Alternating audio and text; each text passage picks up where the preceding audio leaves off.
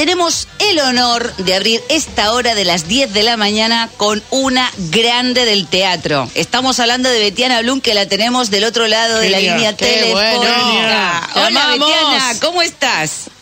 Hola, hola, muy bien, gracias, muchas gracias. ¿Cómo andás? Mucho trabajo por lo que veo. Eh, sí, gracias a Dios, sí. Bueno, eh, evidentemente ya está en marcha, ya se puede ver en Flow El Buen Retiro, esta nueva serie que es original eh, de Flow y de Cuarzo, con la que se, digo, se armó lindo revuelo, porque tuvimos un lomo de Luciano Castro paseando todo el fin de semana. Pero más allá del lomo de Luciano Castro y de lo nada, de lo anecdótico, de, de algunos titulares, eh, la realidad es que hay un elencazo, porque te acompaña Mirta Busnelli, Claudia Lapacó, María Leal. Eh, contanos un poquito de cómo es esta, esta propuesta de ficción. Bueno, eh, cuando recibí la propuesta, imagínate la alegría que tuve cuando me enteré que iba a trabajar con estas compañeras, ¿no? Eh, y la verdad que ha sido fantástico. Eh, además, este, el libro es muy interesante. La protagonista es la casa, ¿no? Ajá. esta mansión, eh, alrededor de la cual hay muchos intereses. Y lo, lo interesante del libro es que la historia de estas mujeres, imagínate, después de una vida, eh, todas las cosas que, que han vivido, ¿no? Todas las, eh, las traiciones, las mentiras, las cosas ocultas, las cosas buenas también. Claro. eh, este y todo esto se va develando no y también hay una parte policial. Eh, la verdad que no le falta nada. Este y tiene está construido el libro muy bien hay unas escenas fantásticas. Eh, la verdad que muy muy feliz con él porque es este de, de calidad un producto de calidad este así que bueno Qué bueno. Betiana, ¿cómo estás? Loretoso te saluda, buen día. hola hola Eh, estaba pensando en ese reencuentro, porque digo, con Luciano Castro hicieron juntos Campeones, que fue uno de los mega éxitos de Polka de aquel momento. ¿Cómo Ay, fue reencontrarse ahora? sí, sí, la verdad que nos queremos mucho con Luciano, tenemos una relación familiar. Este, imagínate también la historia de vida que tenemos, de tantos años, de tantas cosas compartidas. Eh, fue muy muy lindo, además, bueno, de, de vez en cuando lo cruzo en, en algunos momentos de la profesión. Eh, y bueno, ha hecho una evolución hermosa, porque realmente eh, es un actor en este momento muy interesante. Ujú. Claro, sí, digo, el crecimiento actoral también vino de la mano de- del paso del tiempo y de todas las cosas que, que le tocó hacer. ¿Cómo lo ves vos de, de aquel Luciano que conociste, un poco más joven y tal vez empezando con algunos roles protagónicos, a este que te encontrás hoy?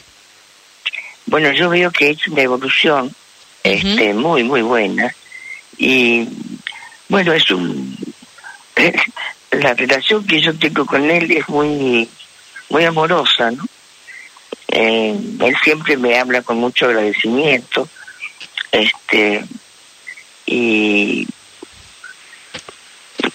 Bueno, eh, pasa con los actores que somos como una familia. Claro, claro. Son muchas horas Totalmente. compartidas, generalmente además eh, en ficciones, bueno, porque los rodajes son eternos y siempre hay mucho tiempo de espera entre una escena y la otra, entonces se comparten muchas horas. Y en el teatro también, porque luego surgen las giras donde uno también comparte noches, cenas, eh, viajes y siempre hay mucho para compartir y para hablar, ¿no?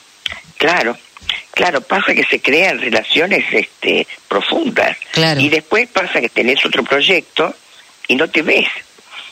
Eh, y, y- después te encontrás por alguna circunstancia y es como si lo hubieras visto ayer, ¿no? Claro. Te hago una consulta. Eh, acá hemos hablado ya en alguna ocasión con respecto a las series de cómo se han ido adaptando también al consumo que tiene el público. Quiero decir con esto, antes las series, los capítulos a lo mejor eran de hora y media, hora, 20 minutos, y sin embargo ahora cada vez son más cortos los capítulos ante la necesidad de la gente de pasar a otra cosa, esta, esta sensación de inmediatez que nos corre la sociedad en la que vivimos hoy, y creo que, que la ficción esto lo tiene un poco en cuenta, porque los capítulos son de treinta y pico, 40 minutos, no llegan a la hora. Sí, eh, la verdad es que supongo que si me lo preguntas debe ser así. Yo no tengo mucha conciencia de, de lo que duran, ¿no? Y me parece que en esta serie los capítulos tienen una duración, una duración ¿Es eso lo que duran? ¿Decís que duran menos? Sí, sí. Eh, ah. Bueno, a ver, te los voy a buscar, pero sé que son cortos. Igualmente, dentro de todo, eh, mm, digo, da la sensación de que uno también eh, como que compila más y hace más intensa la historia. A veces puede pasar por ahí. Sí, la verdad es que no, este, yo las cuestiones de producción no, no es mi área y y no soy muy observadora ese tipo de cosas. Mira, sí, acá lo estoy viendo y efectivamente 40, 43 minutos, hay uno ah. de 33, hay otro capítulo que dura 29 minutos y bueno, son ocho capítulos, con lo cual es una serie que rápidamente la puedes ver y hacerte una pequeña maratón para verla al completo. La verdad que es muy recomendable, la tienen en Flow y, es un elencazo. La verdad que, que una actriz mejor que otra, salvando al varón protagónico. Te hago otra consulta porque también sé que estás en teatro y que estás haciendo La Pipa de la Paz con Sergio Zurraco. Contanos un poquito. Sí, es una obra argentina de Alicia Muñoz, eh, que me parece una obra fantástica, pero por eso la estoy haciendo, claro. Eh, la autora se mete nada más ni nada menos con el tema de la paz. Eh, esta, esto tan ansiado y, y, nunca conseguido, ¿no? Y tan actual también, ¿no? Actual. Vos fíjate que la obra no se escribió en este momento. Y yo te digo que no tocamos una coma, porque el personaje que hace Sergio está trabajando en Naciones Unidas por la paz. Este, la madre, por una cuestión familiar, donde obviamente tampoco hay paz, logra que, que él venga.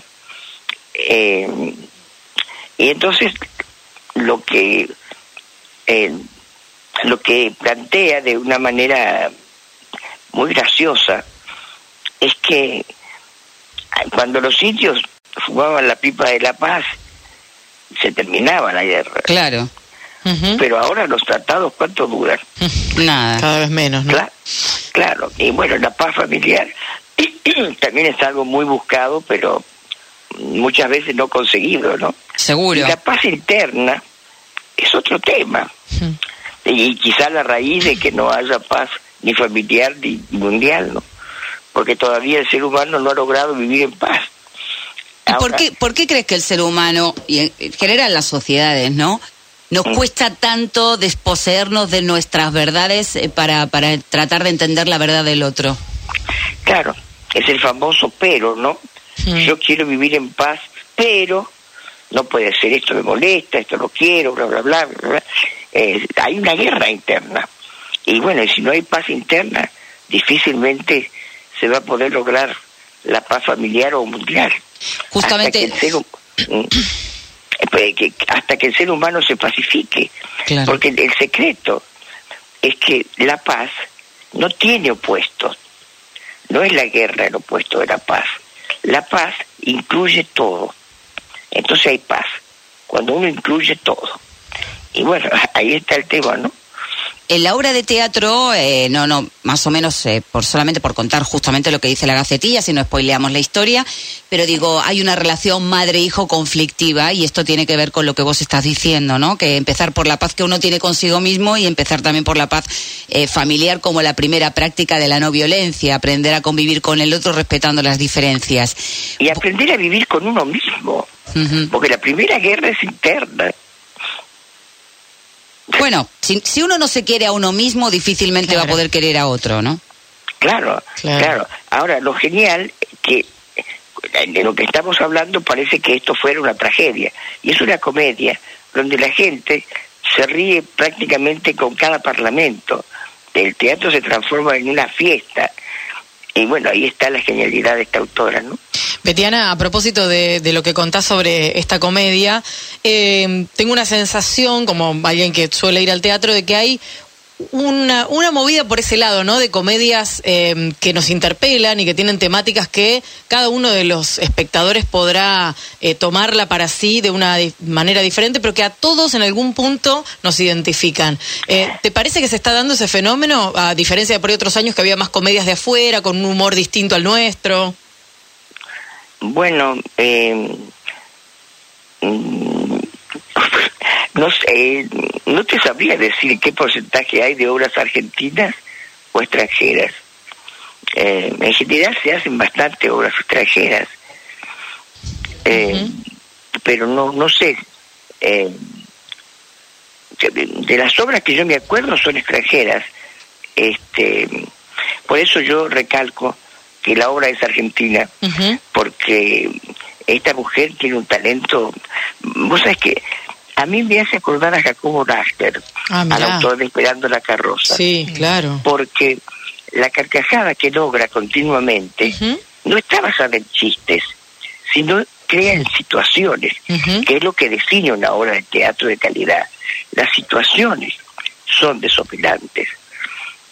Eh, y bueno, esto hace que, que uno pueda, eh, después de reírse, reflexionar. No, no es no, lo dramático Claro. que te quedas angustiado, no hay salida. No. La, la mirada del humor es una mirada más alta, ves más. Claro. Bueno, Betiana, te deseamos lo mejor en esta. Ah, yo perdón, una, lo yo- tenemos a Medina que quería hacer pregunta. Como gran perdón, perdón.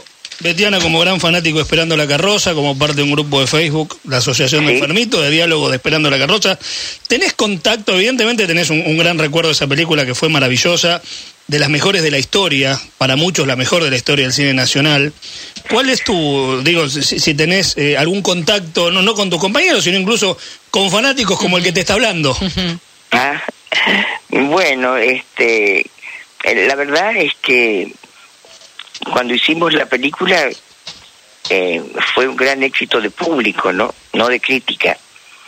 Eh, y después cuando pasó el tiempo, eh, como que fue creciendo, ¿no? Eh, yo me acuerdo que estaba un día en una boletería sacando una entrada y una persona se acodó al lado mío me empezó a hablar con una confianza yo pensé que era un loco, ¿viste? Claro. Estaba por- porque además me, me hablaba y esperaba una respuesta mía. Claro, que me decía diálogos de la película. Ay, claro. Claro. Y, y así poco a poco eh, me fui encontrando con con esta con este amor con la, por la película que cada vez porque además crece con el tiempo Sí.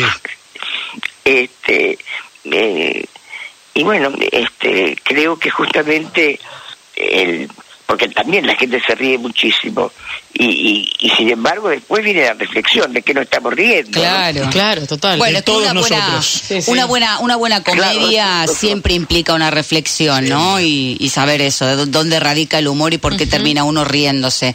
No, no hay nada, digo, a veces no hay nada más eh, sonriente que una, una gran tragedia. Pero bueno, eh, son las son las cosas que nos permite también el teatro, que es y la ficción eh, en cualquiera de sus géneros, eh, que es hacer catarsis. Betiana, nos Sí. tenemos que despedir porque estamos ya por llegar al noticiero. Muchísima suerte, que disfrutes muchísimo de la gran cantidad de trabajos. Sos una mujer muy activa, un- la verdad un referente de la actuación para todos nosotros. Y bueno, La Pipa de la Paz, que ya saben, pueden ir a verla. Contanos dónde, cuándo, qué días y horarios. En el Teatro Astral, viernes, sábado a las 9 de la noche y el domingo a las 8. Perfecto. Ahí estaremos, ahí estaremos para disfrutar eh, del trabajo de Betiana Lung y de Sergio Zurraco en escena y por supuesto muy recomendable. Pueden verla en Flow. Realmente se ve de un tirón, capítulos de 40 minutos. El buen retiro, esta nueva serie original de Flow. Te mandamos un beso enorme. Bueno, muchas gracias y den buenas noticias en el noticiero. Procuraremos, intentaremos. Le vamos a, le vamos a leccionar a Loretoso para que busque solo de las buenas. sí, decirle que dé que, que dé más, más noticias buenas. Bueno, dale, te lo prometo, te lo prometo, Betiana. Gracias por todo lo que has hecho eh, desde tu lugar de actuación para nosotros que somos muy fans de, de vos como actriz. Muchas gracias, muchísimas Un gracias. placer.